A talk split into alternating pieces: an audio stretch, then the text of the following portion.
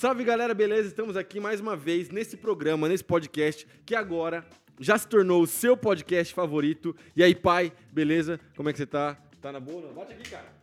Beleza. Aí, mano, meu pai tá todo aqui, cara. Vamos aí. Como é que você tá, pai? Tá bem? Tô joia, graças a Deus, tudo bem. Prazer estar com você. E nós vamos bater um papo legal sobre alguns assuntos bem interessantes hoje. Você não tava conseguindo esticar o braço por baixo do microfone aí, pai? Aconteceu, mano? Tava por baixo, vou ter que agora fazer por a frente. Galera, é o seguinte, o segundo episódio foi um episódio muito legal, muito construtivo, uma vibe um pouco mais séria, onde a gente falou sobre liderança e influência. Pastor Domingos, ele, mano, falou muita Bíblia pra nós, graças a Deus por isso. E hoje eu quero um episódio mais descontraído, mais relaxado, Mais light. mais light, onde nós vamos trocar uma ideia muito massa a respeito de algumas histórias do Pastor Domingos que vocês nunca ouviram. Por quê?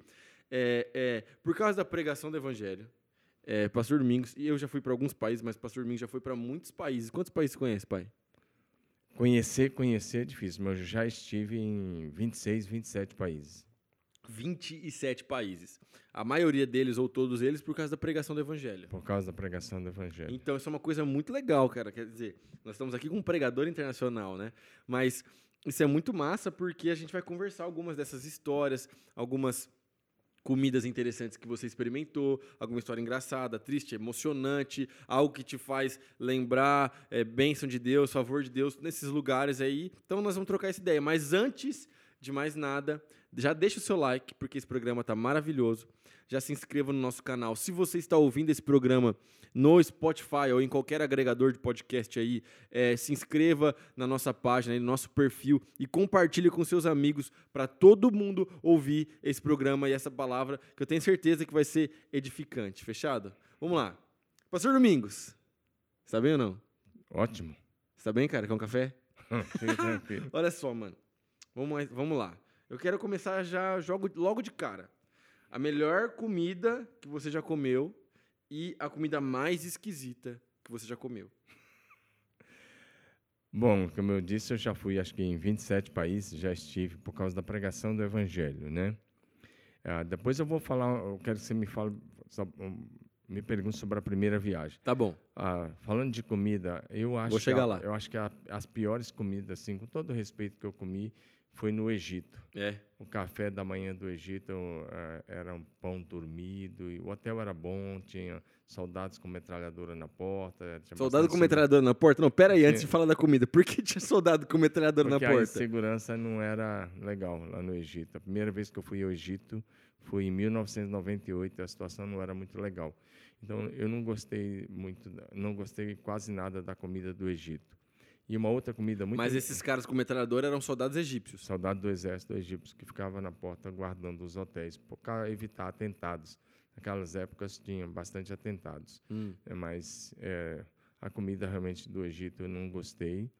É, é um país hum, historicamente maravilhoso. Eu gosto muito de história, muito rico em história antiga, mas realmente não gostei. E uma comida inusitada foi no Chile, lá no deserto do Atacama. Nós temos igreja lá também. E numa das viagens eu fui com o André, que Uhum. está em. Londrina, nosso pastor em Londrina. Sim. André brother. e Tânia. E um, é, o André é muito legal. E nós fomos lá numa casa que o, um dos líderes da igreja, que está lá até hoje, nos convidou para comer uma, um prato chamado louco. Né? Um louco é uma comida feita com algumas, alguns frutos do mar. Hum. E tem, é tipo, vamos imaginar que fosse aqui no Brasil, seria uma lesma. Que, e vem até aquele casquinho normal, né? Eles cozinham Sim. tudo junto. Cozinham não, ferventam, né? Hum. E, e a lesma tem duas Só anteninhas. dá um susto na água quente só. O louco, ele tem duas anteninhas assim. sabe, sabe aquelas anteninhas na, na cabeça que Ah. o bichinho tem, com duas bolinhas na ponta? Dá uma tipo, tipo um ferventada. caramujo? Um cara... É, um caramujo. Aí ele ferventa aquilo, o negócio vem assim, com as duas anteninhas para cima. Que isso, cara? você tem que comer aquilo com arroz e abacate. E era gostoso? É não. é meio borrachudo. O negócio é, É, meio eu imagino que a textura não deve ser muito Ah, boa, não, cara. Aí eu, eu falei assim, pensei comigo, veio dois daquele negócio com arroz, abacate e algumas legumes. Abacate é gostoso. É, abacate é gostoso, né? E alguns legumes, verdura. Eu pensei assim, vou comer rápido, que aí eu como outra coisa e tiro o gosto, né? Já tirei aquele negócio de dentro do, do casco lá, do que vem aquele casco lá. E peguei o negócio, o negócio ficou borrachudo na boca. Quando eu acabei de comer, o dono da casa já veio e falou: Ah, você gostou? É, comeu rápido, ele achou que você gostou, colocou logo mais. O Andrezão estava comigo, eu falava assim: André, você vai ter que comer, cara, você é missionário, você vai ter que comer. Meu Deus, cara. O André, eu, eu forcei tanto o André que na hora que ele botou um pedaço na boca, ele correu pro banheiro, foi vomitar e não comeu mais nada. Nossa, Por cara. causa da aparência. O negócio é mais. É, Pior que não pode vomitar nesses lugares É, assim, é complicado.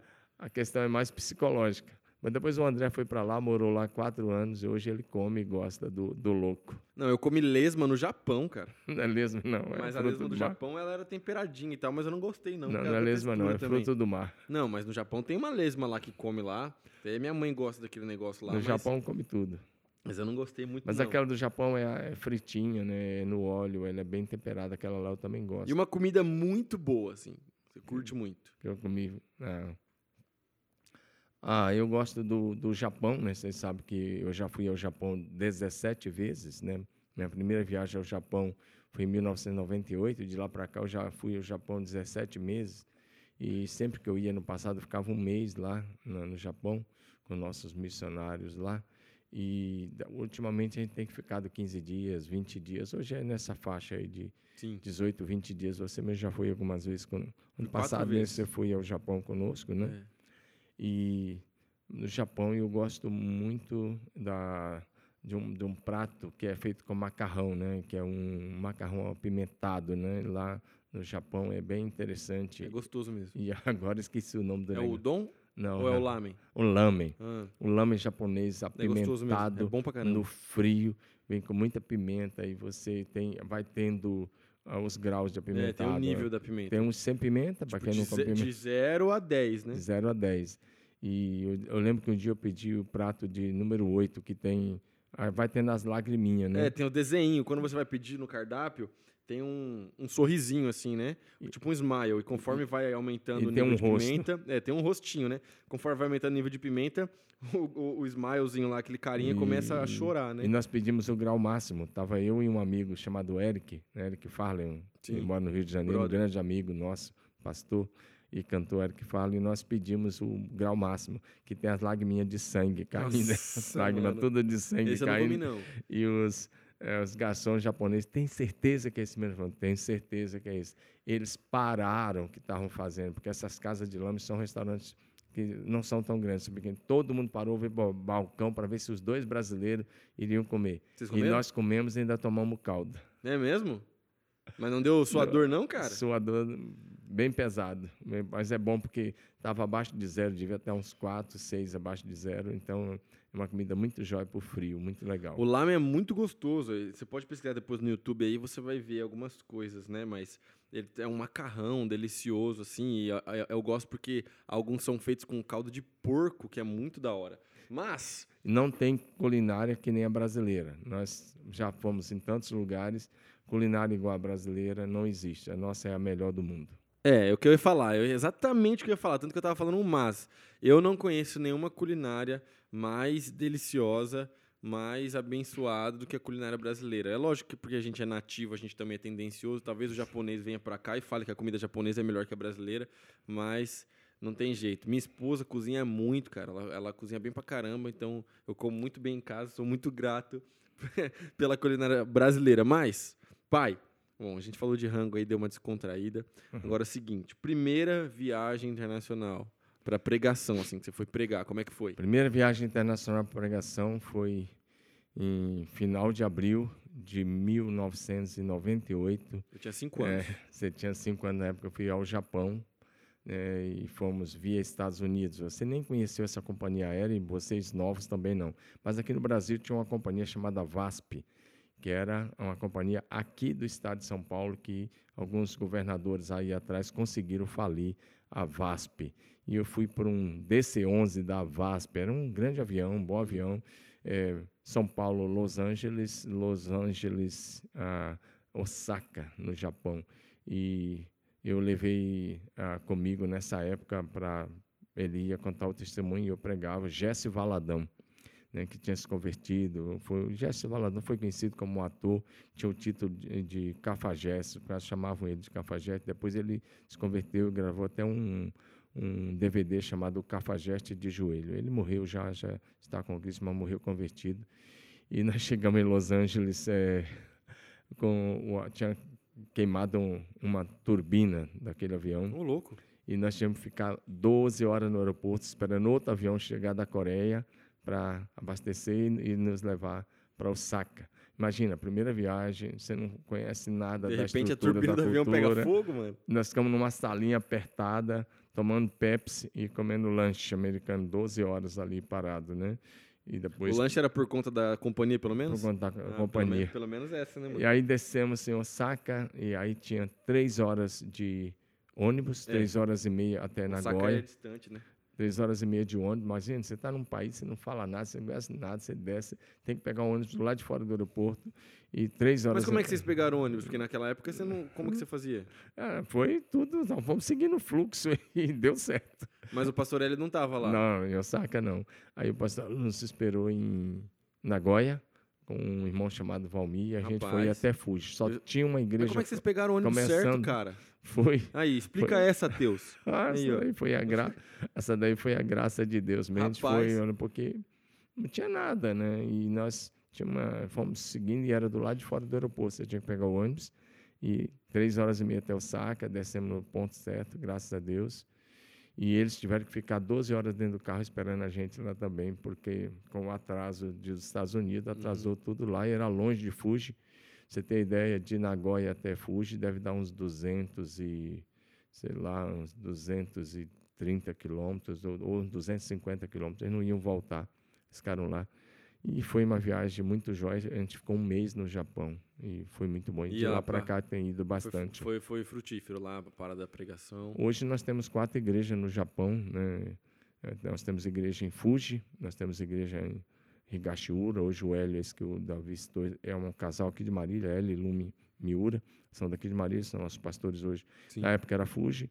O Fuji hoje está o pastor Moisés e a, a sua esposa Esther, com as duas filhinhas, né? Inclusive, A, a Radassa e a Rebeca. eu e a pastora Esther, a gente tem um desafio. Você vai participar também, que a próxima vez que eu for pra lá, a gente vai no verão, porque a gente quer subir o Monte Fuji. Tem que ser em agosto para subir o Monte Fuji. A Esther já subiu uma vez. É.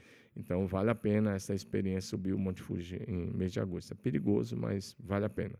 É, eu nunca subi não e também eu não vou aceitar o desafio de subir não. Não, eu vou subir, eu vou subir. Você pode, você é jovem, é atleta, pode subir. Eu acho que para mim vai ficar difícil. Eu vou até a metade.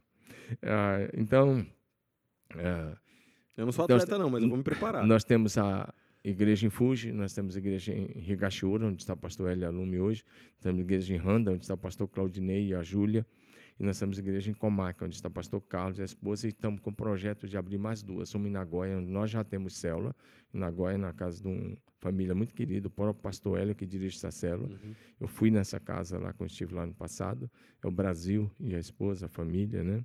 E o nome dele, é, o sobrenome dele é Brasil mesmo, né? Ele é uma, uma família de Manaus, que mora no Japão. Da hora. E nós Nagoya é temos uma cidade incrível pra gente É. botar uma igreja. linda, né? Tem um projeto lindo de uma igreja café, primeiro é um café mesmo e vai ser assim. E no dia do culto separa as cadeiras e É, faz o culto. Vai ser um, é um projeto um- inovador. Um spoiler aqui, mas bem sutil. Eu tenho um projeto de uma igreja café, mas pro Brasil, mas feche parênteses aqui. Ok. Então nós É. vamos, vamos começar lá em Nagoya, se Deus quiser.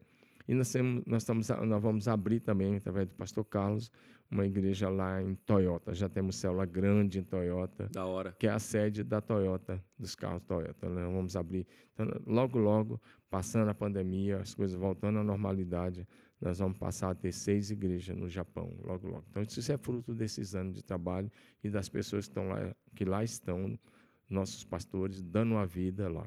Parte do que eu queria que a gente falasse sobre essas viagens é, pra, além das, das pessoas conhecerem um outro lado é, da vida pastoral, da, da sua vida, da nossa vida e uma par- coisas que a gente pode compartilhar, é também para que o pessoal tenha uma mentalidade, pai, de que eles fazem parte de uma igreja missionária. Sim. Talvez É porque a nossa igreja faz tanta coisa, e, e eu não estou falando isso pra, pra, por orgulho, mas é um fato. A nossa igreja faz tanta coisa que às vezes o pessoal mais novo chega na igreja, principalmente se chegou na igreja nesse período de pandemia, é, às vezes não teve contato com esse mundo missionário que a nossa igreja faz parte, que a nossa igreja apoia.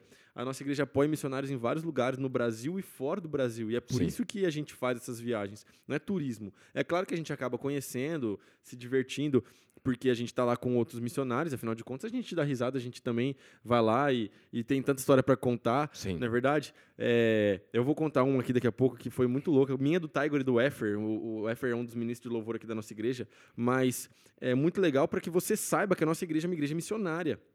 E que daqui de Marília, é, é, e as coisas que a gente tem feito aqui em Marília, não, tá, não estão abençoando simplesmente a cidade de Marília, mas estão abençoando pessoas de outros lugares do Brasil e pessoas de outros países do mundo, entendeu? Hoje são 28 igrejas fora de Marília. pois é, essa é uma informação que Marília talvez você não sabia. Tem 28 fora e várias delas são fora do Brasil. Quer Nós dizer, somos- Nós so- a primeira igreja batista de Marília é- é- é, criou uma rede, gerou uma rede, através da graça de Deus, é claro, favor de Deus, de 28 igrejas. Quer dizer, e, e- Mas e- esse ano vai a expandindo, 30. né? Esse ano vai a 30. Nós já tivemos 31, mas nós acabamos eh, repassando três, ficamos com 28. onde tiver um lugar carente da pregação do evangelho, um lugar que precisa de uma igreja, que precisa de, de, de pessoas para pregar o evangelho, a gente vai estar fazendo missões. Então, cara. sobre isso, nós temos igreja, nós apoiamos trabalho na Holanda, nós apoiamos trabalho em Israel, não posso dar detalhe, mas nós apoiamos trabalho em Israel.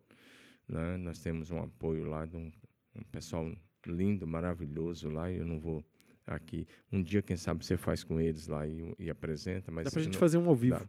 Não, não posso dar bastante detalhe. Nós temos, isso, então, apoio a, em trabalho em Israel, nós temos uma igreja no Chile, nós temos uma linda igreja no Paraguai, na cidade de São Bernardino, pastor Carlos e Rossana, Sim. com seus três filhos, não só em São Bernardino, mas agora ele já está expandido por mais cinco, seis cidades, Legal. e nós estamos aí no Paraguai também, e nós temos igrejas no Paraná, aqui em São Paulo, no estado de São Paulo, várias igrejas aqui em várias cidades, na capital.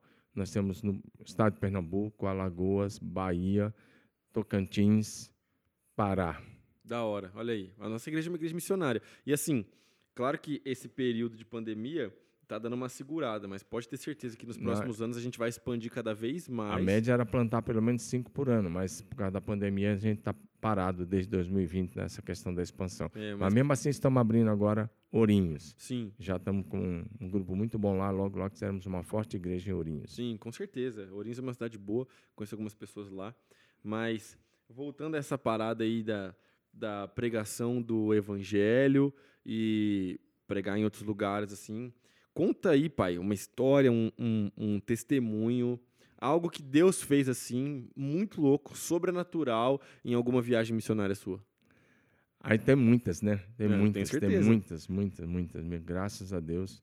Mas eu fui ao Iraque em 2008, ainda no meio da guerra, quando estava tendo aquela guerra ainda, os Estados Unidos estavam no controle já, o exército americano em todos os lugares. Então nós ficamos 25 Que ano? 2008? 2008. 25 dias, era setembro de 2008, e nós ficamos 25 dias, um- uma parte na Jordânia e outra parte, outra parte desses dias no Iraque. Né? Só numa região lá do Iraque ficamos oito dias né, lá no Iraque. E eu- algo que eu via ah, no Iraque. Quem que não- foi com você nessa viagem? foram algumas pessoas da denominação, alguns pastores da- ligados à Junta de Missões Mundiais. Inclusive, o atual secretário-geral estava nessa viagem e ficamos juntos no mesmo quarto esses dias todos dessa viagem. Então, voamos da Jordânia para o Iraque e descemos numa cidade chamada Sulemania, lá no norte do Iraque. Era, era voo arriscado, claro, com bastante segurança. Para você ter ideia, não- carros não chegam no aeroporto, você tem que descer, pegar sua bagagem e andar uns 500 metros com a sua bagagem. Aí tem as barricadas de concreto, aí você Por passa causa de carro bomba. por causa do carro-bomba, né? E depois nós ficamos num hotel nas montanhas, que no passado tinha sido um excelente hotel, mas agora está lá com coisas bem simples. O prato de todo dia, ou você comia carneiro com arroz, ou você comia frango com arroz. Ah, mas é melhor do que comer Então, mesmo, né? é, tinha. Então, eu optava por comer o carneiro com arroz, já que você falou de comida. Então, aconteceram duas coisas que eu vou falar dessa viagem bem rápido. É, nós apoiamos muitos missionários. Eu acabei falando, nós apoiamos missões na África, em vários lugares da África, em muitos lugares a gente apoia. E a gente está com várias frentes missionárias de apoio, inclusive no Maranhão também, que eu não falei. Mas, essa viagem ao Iraque, tinha um obreiro, nós ficamos entre os caldeus. Uhum. É uma coisa linda, maravilhosa essa experiência, porque Abraão era um caldeu. É. Nabucodonosor foi um rei caldeu foram os caldeus que levaram a Babilônia a ser uma, a maior potência do mundo da época. Sim. Foi sob o governo de Nabucodonosor que Israel foi levado para a Babilônia e ficou lá 70 anos no cativeiro. Sim. Então, para você ter ideia, a importância do Iraque na Bíblia, depois de Israel, o país que a Bíblia mais fala é Israel. Depois de Israel, o país que a Bíblia mais fala é o Iraque. Para você ter ideia, o Jardim do Éden foi onde é o Iraque hoje. O Jardim do Éden estava ali, entre os rios Tigre e Eufrates. Nós estávamos lá. É, a história de Noé foi a partir do, do, do Iraque, uhum. ali entre os rios Tigre e Eufrates. Sim. Né? Abraão, ele morou, é, primeiro ele nasceu em Ur dos Caldeus com sua família, ele é tirado de lá, norte do Iraque. Os, os caldeus insistiam em dizer que nós estávamos na região de onde Deus chamou Abraão. Sim. Depois Abraão andou cerca de 700 quilômetros e foi morar num, numa região chamada Arã, e de lá Deus o chamou novamente e ele foi para a terra de Canaã, Israel hoje. Ali foi onde Jacó foi para lá e ficou 20 anos lá, quando ele fugiu da presença de seu irmão Isaú. Uhum. Ali foi o cativeiro do povo, 70 anos. E ali tem muitas profecias ainda para se cumprirem, até coisas bem escabrosas, bem né? pesadas, escatológicas, escabrosas no sentido de que, é, por exemplo, a Bíblia no livro do Apocalipse chega a revelar que Deus tem demônios lá enjaulados, é. engaiolados, que serão soltos no tempo do fim e vão sair para matar uma terça parte da humanidade. Judas, né? O livro de Apocalipse. Né? Não, mas o livro de Judas também fala dos demônios que estão presos. Fala também, mas não, não dá o endereço. O Apocalipse dá o endereço, que eles estão presos, preparados para aquele dia, mês e ano, Sim. lá na região do, do rio Tigre, do Eufrates, no, perto do Eufrates ali. Então, é bem interessante. Então, nós estamos lá, precisando de um país histórico, um país é, bem interessante o, o Iraque. É muito rico em história. Né? Ali, é, ali foi feito escrito o primeiro código, o código de Hammurabi, né? foi escrito lá no, no, no ali, a, a, a, Síria antiga. O primeiro código de, de, direito civil da história da humanidade foi escrito naquela região do mundo. Ali onde o homem pisou na terra pela primeira vez, ele foi o Éden. Agora, imagina, nós estamos lá. E um obreiro é, ligado à nossa convenção, todos os dias ele chegava para mim, ele falava assim, pastor ele me viu pregando e ele gostou de mim. Né? Todo dia ele chegava para mim e falava, Domingos, ora pela minha mãe, ela é paraplégica, ela está na cadeira de rodas há 15 anos. Uou. E aí ele chegava para mim e falava, todo dia. Não imagina isso, de terça a domingo, ele falava o terça, falou quarto, falou quinto, sexto, sábado. Mas nós só tínhamos um intérprete, que era o pastor Calil Samara, que é um empresário e é pastor aqui em São Paulo, né? Uhum. Ele é de origem libanesa. E ele, parece que é isso, e ele, nós estávamos em cinco, seis brasileiros, e ele, é, só tinha ele. Eu falava, não, eu dependo de intérprete, eu não falo nada em, em árabe, a não ser é, obrigado, eu falo uma palavrinha ou outra, né? Ou salam aleikum, né? paz seja contigo. É, uma palavrinha ou outra, nada mais. É para orar, não, não dá, né? E até que, enfim, o culto nosso, o nosso, a nossa conferência com eles começava às nove da manhã, uhum. tinha um intervalo ali, onze alguma coisa, e ia até às três da tarde. A gente parava, almoçava ali três horas, e às 18 horas voltava de novo com o culto. Mas lá era um retiro no meio das montanhas. As, igrejas de Bagdá tinham ido, de vários lugares, de várias cidades, né? Sim. Porque o Iraque do tempo do Saddam Hussein, ele dava uma certa liberdade para os cristãos se reunir. Tem cerca de 3%, ou tinha cerca de 3% de cristãos no Iraque, um e meio cristãos evangélicos, um e meio Hoje isso católicos ou ortodoxos. Deve ter mudado muito, porque muita gente teve que sair por causa da perseguição do ISA, né? Uhum. É terrível que aconteceu lá.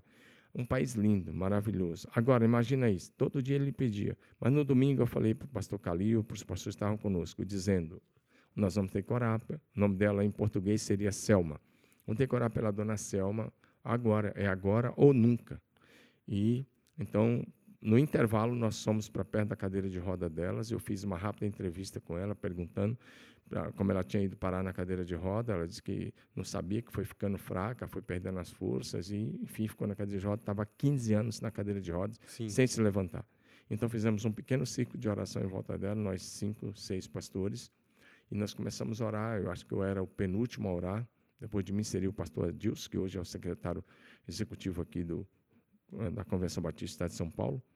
E nós começamos a orar, e eu gosto de perguntar ao Espírito Santo como eu devo orar. Enquanto estávamos ali, e eu, os outros pastores orando antes de mim, eh, e o pastor Calil traduzindo, cada um orava em português, ele traduzia para o árabe. Essa história é louca, presta E atenção. aí o mano. que acontece?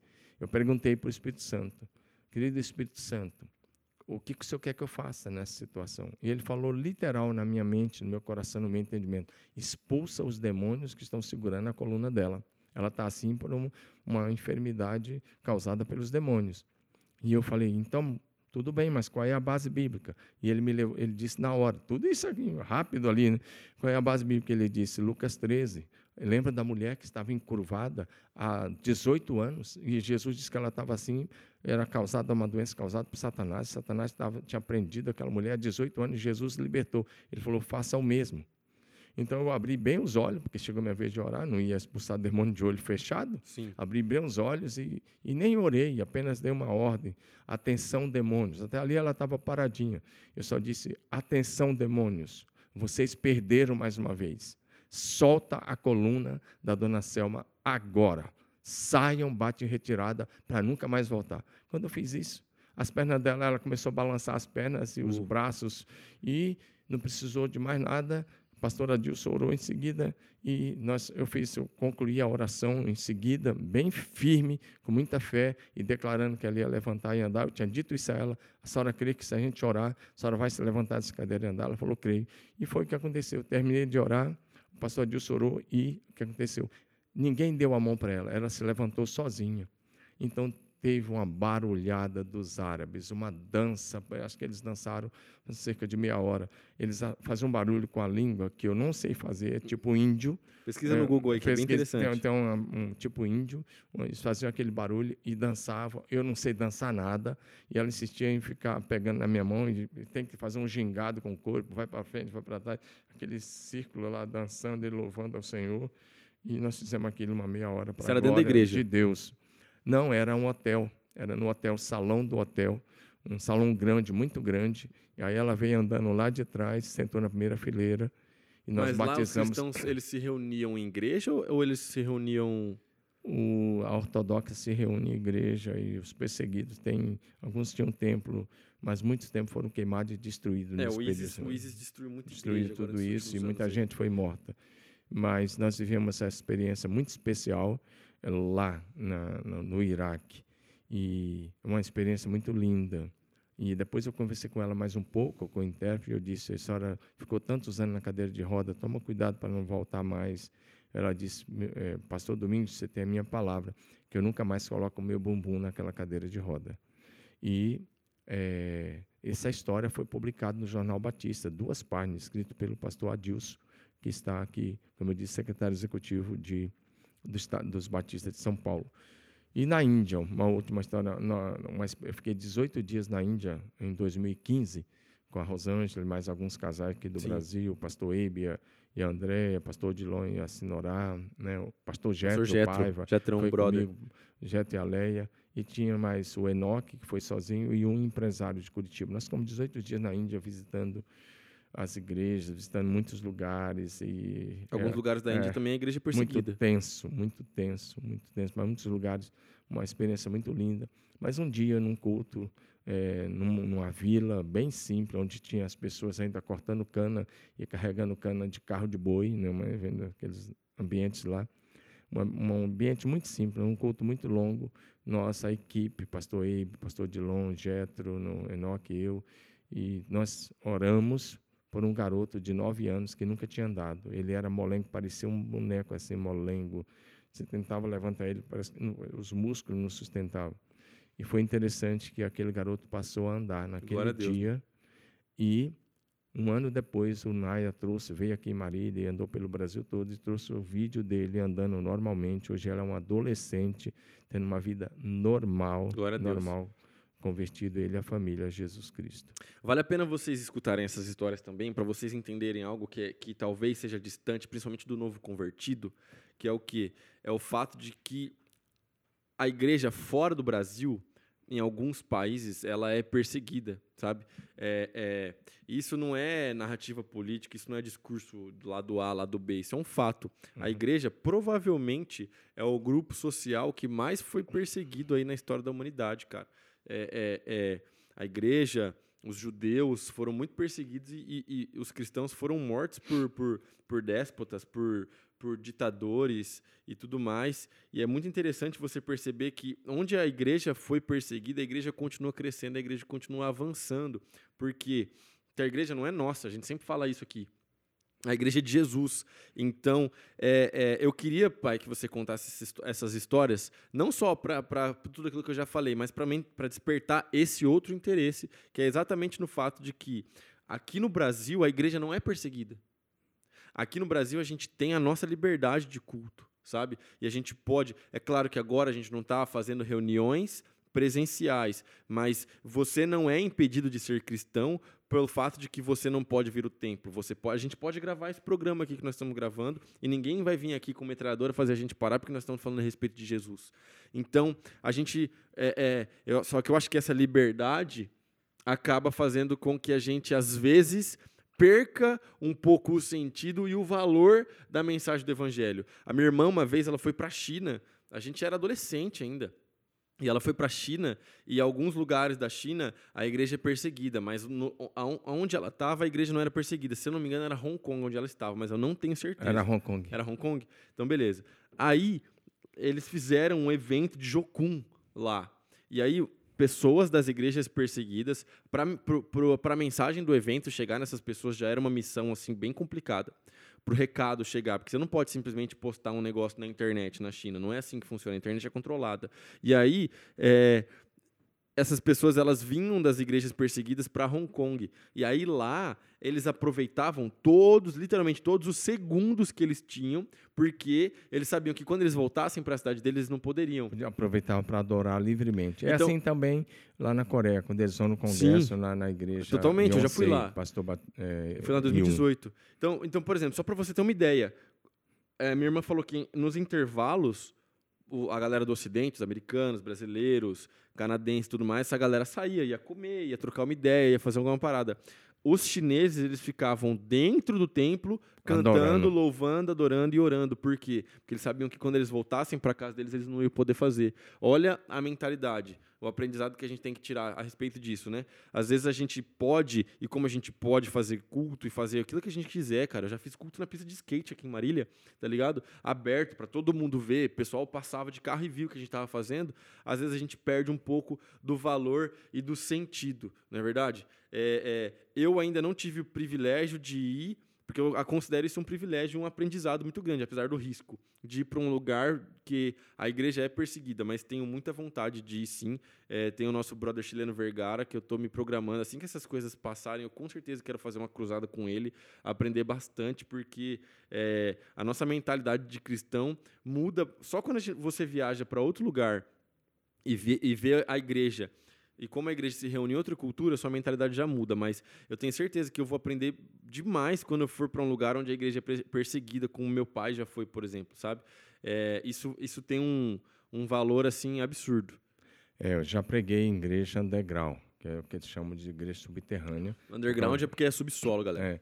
É, é chamada de underground, igreja perseguida, que não pode se reunir livremente. Então, é é toda uma situação. Às vezes você vai de carro, você não pode ir reto, você dá muitas voltas, você observa bastante e depois chega naquele local, né? E aquele local tem o culto. Eu já preguei em algumas igrejas, sim, em alguns países fechados. Tem vários sistemas, tem sistemas religiosos aí do Oriente Médio muito fechado. Sim. E é uma coisa que é, que é, é muito desigual, porque se eles chegam no Brasil, eles querem abrir as mesquitas deles, a religião dele, ninguém persegue, tem liberdade de culto no Brasil. Mas se você vai tentar abrir uma igreja nesses países fechados, tanto países comunistas como países islâmicos radicais e outros sistemas hindus, né? Sim. Em alguns lugares você vai ter é, você não, simplesmente você não vai conseguir. Isso simplesmente não existe. Você é não o que o ISIS ser- fez na Nigéria, pesquisa né? depois Por exemplo, você, você não pode abrir uma igreja no Irã, na Arábia Saudita, em tantos outros lugares, são mais de 20 países aí bem fechados. Mas a igreja integral está lá. Eu já preguei nesse tipo de lugar, já estive nesses lugares aí, em algum desses lugares aí por causa da pregação do evangelho. Eu só conheço países por causa do evangelho. No próprio Egito tem uma igreja que eu tenho muita vontade de conhecer, a igreja do pastor Samé. Ele é, ele é brother seu lá do, do Global sim, Kingdom. sim. E ele tá fazendo umas coisas muito legais lá. Samé é uma inspiração. A igreja dele tem uns 10 mil membros. É. Quando ele tentou comprar um terreno, eles sugeriram para ele é, uma caverna, uma região que tem uma caverna, região que era muito que ninguém queria, deserto. Ele foi lá, pegou aquela área e ele tem uma igreja linda, maravilhosa, é, muito joia. É meio que no 10 mil deserto a igreja pessoas. dele, né? No deserto é outro lugar, é outra coisa. São as 12 casas é, refúgio. Ah, e é aí eu não mesmo. vou dar detalhes, eu estou na internet. É isso aí, é isso aí. Mas, cara, é, pra gente caminhar já para o último arco aqui do nosso episódio, eu, que, eu vou contar um perrengue que eu passei uma vez numa viagem, depois eu, você... eu, eu posso contar uma sua Depois também, você conta. você estava comigo em, Não, essa aí você não pode contar não, mano. Eu sei qual que você tá querendo contar. Essa aí não nos dá pra- Emirados Árabes. Essa aí não dá pra ir no ar, não. Nos Emirados Árabes Unidos, a gente esteve lá. Passei um perrengue massa, mas já contei essa pro, pros meus amigos, meus brothers, sabe Não, na internet não vou Mas contar. essa eu não vou soltar na internet, não, cara. Nós vamos mas- fazer um rally pelas dunas, mas Não, essa eu não vou contar. É, é, é, a, a parte do rally foi legal. Mas enfim, olha só que interessante, cara. Uma vez eu fui pro Japão e pra Coreia com o pastor Tiger e com o Effer, ministro de louvor da nossa igreja. Os dois são um brother meu. Foi muito legal essa viagem. E a gente foi pra pregar no Japão. A gente pregou, sei lá, a gente pregou bastante, pra- apesar do, do pouco tempo que a gente ficou aquela vez no Japão. A gente ficou no máximo sete, oito dias daquela vez no Japão. Mas a gente pregou bastante, cara. A gente pregou, sei lá, umas 12 vezes. Foi, foi bem intenso. E ensinamos bastante, fizemos reunião, foi bem legal. Mas a gente passou pela Coreia antes, né? E aí, é, na A Coreia, a gente participou da conferência da Igreja do Pastor Yun, que é uma igreja que é referência no mundo todo, uma igreja que tem. Quantos, quantos mil membros? a igreja? 200 mil 200 membros. mil membros. É uma igreja gigantesca, você não tem noção, galera. Assim, não dá para você É calcular. o o templo que- mais bonito que eu conheço no mundo. Mano, a, pra você ter noção, a mesa de som dos caras é maior que essa mesa aqui que a gente tá usando. Dá umas três dessa. Liga 2.200 microfones. É, é, é, eles, eles usam uma mesa de som que eles compraram, que é a, a mesma mesa que a galera faz som em Hollywood, faz musical na Broadway, é, é a mesa que eles têm na igreja, cara. Só pra você ter uma noção de como o negócio é absurdo. Mas, enfim, duas coisas dessa viagem que foram muito legais. Eu postei isso no meu Instagram na época, no meu Stories. Primeira coisa, quando a gente estava na Coreia, que a gente foi pegar o voo para o Japão, a gente viu um grupo de coreano correndo, assim, é um bolinho de gente, assim, que devia ter umas 50, 60 pessoas, correndo, assim, ó, andando. E é interessante que coreano corre, mas não grita, né? É, é muito louco. No Brasil, o povo vai, né? O fã, o fã, depois a gente descobriu que eram fãs, mas o fã, ele corre gritando, ah, não sei o que, e sai correndo. O- o- os coreanos, eles só correm. É engraçado, mas eles não gritam. Com papel na mão, camiseta, essas coisas. E aí, depois a gente descobriu que no mesmo avião que a gente tava pegando, indo pro Japão, tinha uma banda de K-pop, pai. K-pop é uma parada que eu sei que você não tá muito ligado a respeito disso, mas é o Korean Pop, que é um estilo musical que tá muito famoso hoje, assim. É um negócio absurdo. No Brasil, K-pop é muito forte. Os caras fizeram um show no Brasil já e é um negócio absurdo. É um gênero musical que tem vários grupos gigantes. Enfim. E aí, olha só que interessante, cara. Quando a gente entrou no avião, eu não sei por quê, porque eu não falo coreano, e esse pessoal dessas, dessas companhias aéreas, eles falam inglês, mas eles não falam inglês tão bem, não, cara. Não vai achando que você vai lá e você vai desenrolar no inglês assim, simplesmente, porque na realidade eu falava inglês melhor que era moça lá e não tava rolando a, nosso diálogo, não, cara. E aí, eu só sei que ela. Quando a gente foi entrar no aeroporto, o pessoal do, do K-pop entrou assim. No aeroporto, não, perdão, na, na aeronave. Eles entraram para a direita. Como qualquer pessoa normal, a gente sempre entra e vira para direita na aeronave. Nesse dia, aconteceu algo muito interessante, pai. A aeromoça nos orientou para a esquerda. E a gente virou para a esquerda. Só que quando a gente virou, era classe executiva. E a gente tinha comprado passagem normal, classe econômica, né? Como sempre. E aí a gente virou, a gente parou, olhamos para a cadeira executiva e a gente saiu da classe executiva. A gente falou, meu, não é aqui que a gente vai sentar. A gente foi indo para a classe econômica, para a classe econômica e eu mostrei o meu bilhete para a aeromoça. Eu falei, olha, a minha cadeira tá errado. Qual que é a minha cadeira, por favor? Ela falou, não, é aqui a sua cadeira. E levou a gente, a gente viajou de classe executiva nesse dia, cara. Tudo bem que foi um voo curto, duas horas, duas horas e pouquinho, mas a gente viajou de executiva, pezão esticado. Eu falei, caramba, que legal. E a galera do K-pop lá atrás. Quando a gente chegou no Japão, o pastor Hélio estava do lado de fora esperando a gente, tinha muita gente esperando esse grupo lá. Eles eram famosos, mas os caras viajaram de econômica e a gente viajou de executiva. Olha aí, ó, Deus honrando. Eu já Mas... rodei o mundo quase todo, eu nunca andei de classe executiva, Olha aí, cara. Foi, não, foi da hora, cara. Foi legal essa experiência. Mas aconteceu algo interessante nessa viagem, pai. Na volta, é, é quando foi para retornar para o Brasil, no dia estava previsto um taifu. Para nós aqui é o tufão. Mas mesmo assim a gente foi para o aeroporto porque se o taifu passasse numa outra direção, o avião poderia subir. Se o Taifu passasse na direção do aeroporto, o avião jamais subiria, obviamente, não preciso nem explicar. É um tornado, galera, é um tufão. E era um tornado que era dos mais fortes dos últimos anos. E a gente foi para o aeroporto e o tufão passou em cima do aeroporto. Pastor Domingos, eu vi uma cena que eu nunca havia visto em nenhum outro lugar. O Japão é todo preparado para esse tipo de fenômeno natural, não é igual ao Brasil. Então, os postes, eles não são de concreto. Eles são é, é, lá no aeroporto. Eles são de um material. É um concreto, mas é especial. É, né? é, é diferente, mas era uma parada branca em volta, que parecia um metal. O poste, pai, o poste fazia isso aqui, assim, ó. E não caía, cara. Eu, eu falei, meu, esse poste vai sair voando e vai bater no aeroporto e vai destruir tudo. Mas o poste fazia assim, pai, e ele não caía. O vento, a chuva batia com uma agressividade tão grande naquele, naquele vidro. Eu Éfer e Pastor Tiger, nós ficamos 12 horas presos no aeroporto por causa daquele tufão, cara. E a gente ficou lá e o avião não subiu.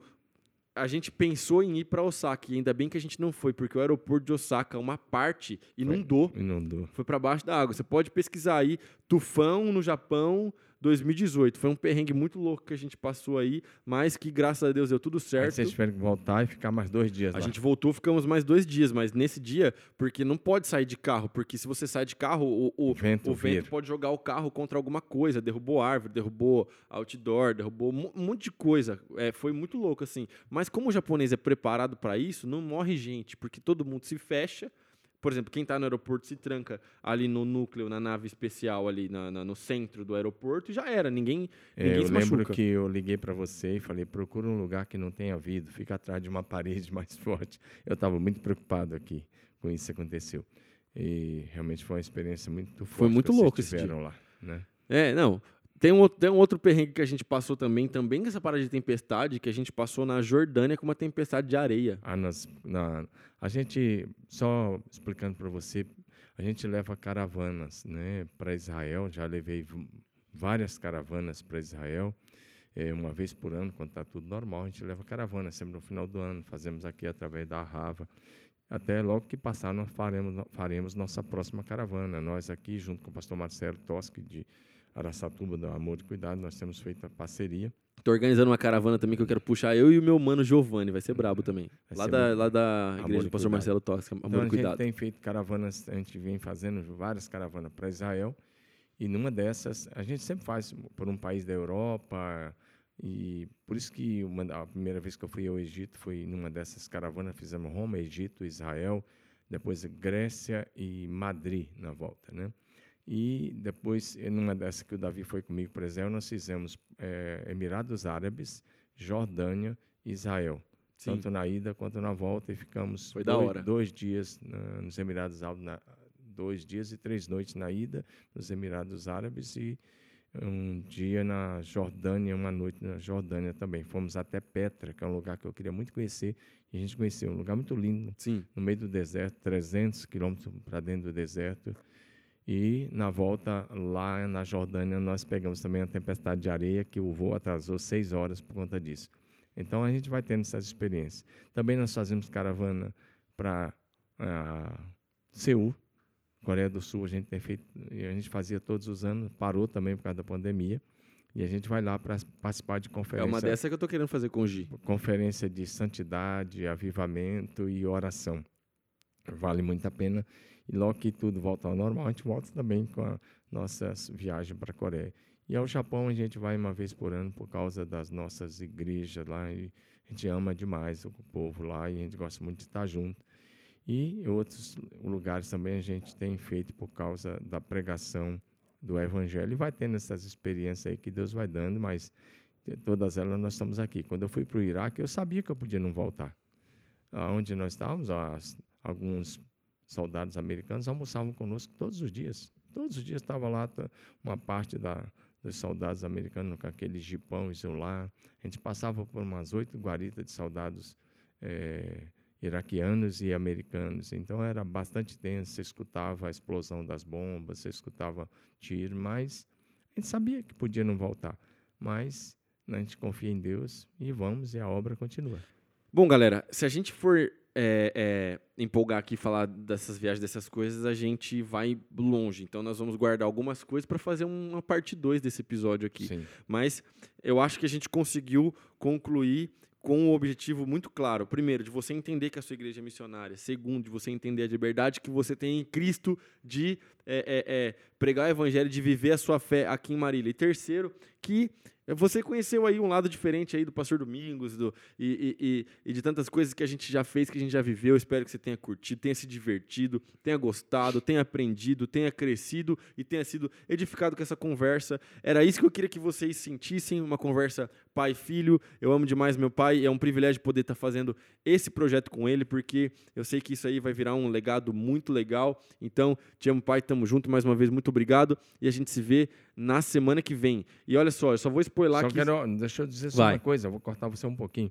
Você está convidado a Israel conosco. É. Conhecer Israel é uma experiência única. Você vale a pena estar conosco. A gente para e faz cultos rápidos nos principais lugares. É da hora. simplesmente uma viagem que marca você. E também, se você puder é, ir conosco à Coreia, logo que voltar ao normal, você vai gostar muito. E, e se um dia quiser é, também conhecer as igrejas do Japão, quem sabe se você for um pastor ou um A Coreia líder, vai na minha é, caravana, minha e do Gi, que a gente está então, organizando, vai ser massa. vai ser maravilhoso. Já, você já entra em contato e diz, ó, eu quero ir com vocês e vai ser um privilégio eh, levar você a um campo missionário também. Pro próximo episódio, eu vou abrir uma caixinha de perguntas no meu Instagram. E eu vou pedir para vocês mandarem perguntas. Você pode perguntar o que você quiser a respeito de fé, Bíblia, teologia, perguntas que você quiser fazer, relacionamento pai e filho. Eu vou abrir essa caixinha de perguntas. E eu vou é, fazer essas perguntas aqui pro meu pai. A gente vai conversar sobre isso e vai ser um episódio legal respondendo a perguntas. Beleza? Obrigado, Davi. Te amo com força, estamos juntos e nós também queremos ver você servindo a Jesus de todo o coração. Amamos você, queremos ver você no céu. Tamo junto, pai. Te amo. É, se inscreva no nosso canal, curta, participe da igreja, vem ser igreja com a gente, porque a igreja é viva e ela está em movimento. Tamo junto, Deus te abençoe.